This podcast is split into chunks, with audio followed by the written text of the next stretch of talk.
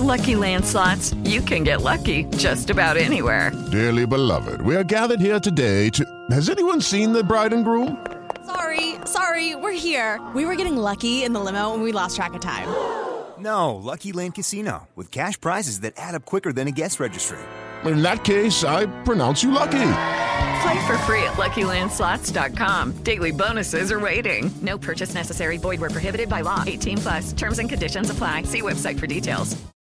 Martes 23 de noviembre, yo soy Alejandro Villalbazo y esta es la información que sirve.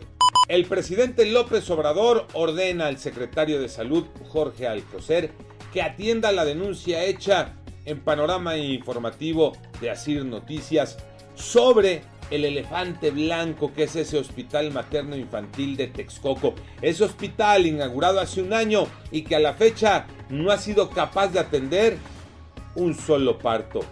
Quedamos pendientes. COVID-19 los números, Iñaki Manero. Muchas gracias Alex. La Secretaría de Salud del Gobierno Federal reporta 53 muertos más. La cifra total alcanza 292.524 personas lamentablemente fallecidas y estas son las cifras rasuradas del gobierno federal.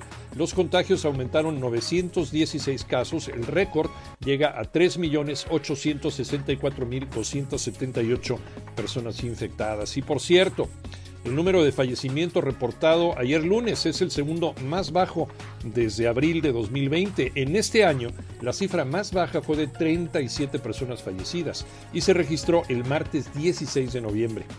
Otro dato interesante, la mayoría de las personas infectadas son mujeres, pero las muertes son más frecuentes en hombres. A seguirse cuidando y a vacunarse.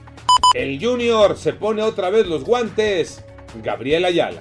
Sí es Alejandro, el próximo 18 de diciembre, el pugilista mexicano Julio César Chávez Jr. se enfrentará al peruano David Pantera Segarra de 37 años en el palenque de la feria ganadera en Culiacán, Sinaloa.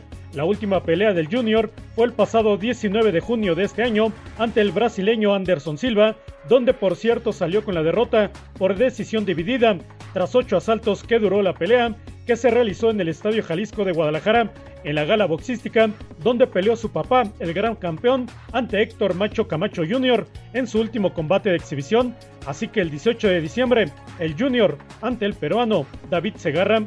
Yo soy Alejandro Villalbazo, nos escuchamos como todos los días de 6 a 10 de la mañana, 88.9 y en digital a través de iHeartRadio. Pásenla bien, muy bien, donde quiera que estén.